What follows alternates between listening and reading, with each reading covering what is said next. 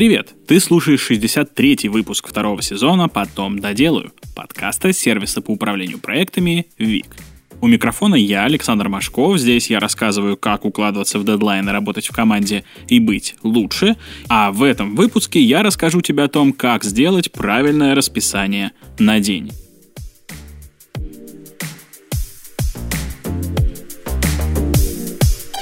Планирование систематизирует работу над задачами. Легче разобраться в куче дел и уделить время каждому вопросу, не загоняя себя стрессом.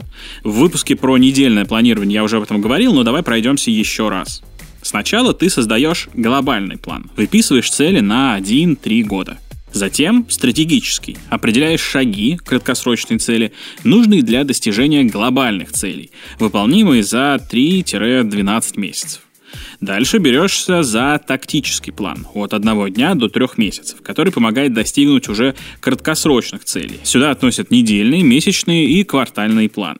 И, наконец, создаешь расписание на день. Оно поможет структурировать задачи и выделить приоритетные, чтобы не тратить ресурсы на то, что можно отложить или делегировать.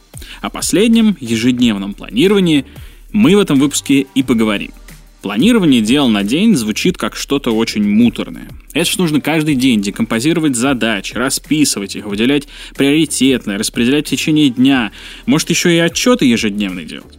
Да, это, пожалуй, самый большой, но единственный минус создания расписания на день. Уверяю тебя, оно того стоит. Со временем ежедневное планирование превратится в привычку, как завтрак или чистка зубов.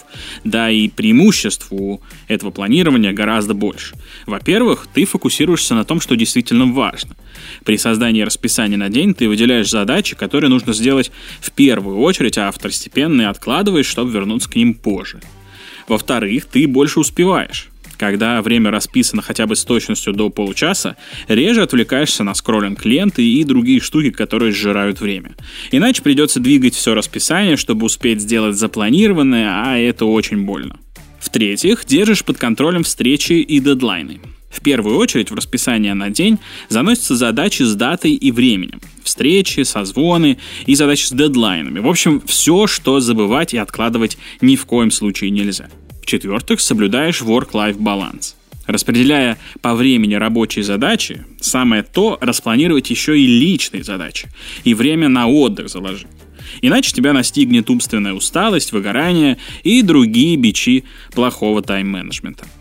И в-пятых, идешь к глобальным целям. Как я уже сказал, краткосрочные планы помогают приблизиться к реализации глобальных целей. Качественное ежедневное планирование – это основа всего. Непосредственно создать план на день очень просто. В этом отлично помогает timeboxing. Про него, кстати, у нас был отдельный выпуск. Разбиваешь день на блоки, а блоки, если надо, детализируешь до конкретных задач. Но если подойти к ежедневному планированию с наскоку, можно здорово обломаться, сил не хватит. Поэтому советую начинать немного издалека. Для начала восстанови режим сна. Чтобы стать продуктивнее, поработай над своим образом жизни. В выпуске про сон я рассказывал, что плохой сон снижает продуктивность, повышает вялость и усталость. Поэтому важно начать за этим следить, ложиться спать рано, не есть на ночь, ограничить использование гаджетов вечером и так далее. Другая причина, почему создание расписания на день нужно начинать с работы над сном, это режим когда есть определенное время, в которое ты всегда просыпаешься, ну, при этом высыпаясь, разумеется, очень просто построить вокруг него планы на весь остальной день. Когда разберешься со сном, проанализируй энергию в течение дня. Последи за собой несколько дней и определи, когда у тебя больше сил. На это время ставь сложные задачи, за которые взялся бы с большой неохотой. Например, писать статью или проводить каздев я буду с утра, когда у меня больше энергии.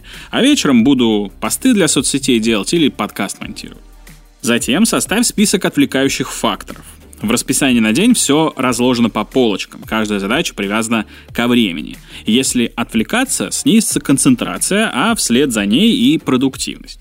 Поэтому составь список того, что тебя отвлекает.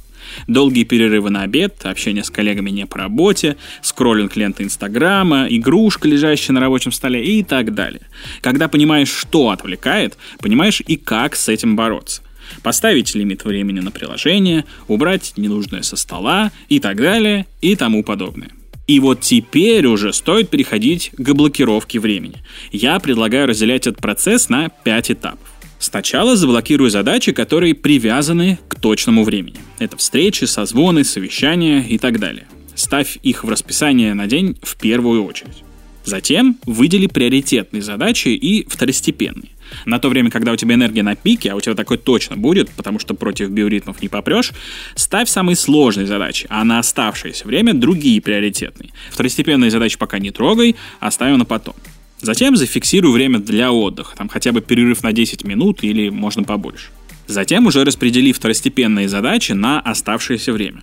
И не забудь оставить время на внеплановые задачи, там переписку с клиентами, созвоны с коллегами и так далее. То есть в течение дня у тебя должно быть несколько интервалов, в которых никаких задач запланировано не будет. В это время ты можешь заняться чем-то внеплановым. Подытожим. Расписание на день помогает фокусироваться на важных задачах, не забывать про встречи и дедлайны, а второстепенные задачи откладывать на подходящее время. Ежедневное планирование поможет, если у тебя есть глобальные цели, но ты не понимаешь, какие шаги нужны для их достижения, или если хочешь быть продуктивнее и добиваться больших результатов.